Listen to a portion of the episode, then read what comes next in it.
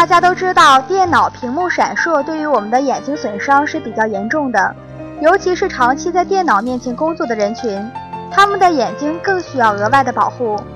有一些人呢，平时在看电视或者用电脑的时候，喜欢把旁边的灯都关了，只剩下屏幕上发出的光亮。可是这个时候光线对比度会很高，眼睛特别容易感到疲劳，时间长了就会影响视力，甚至损伤眼睛。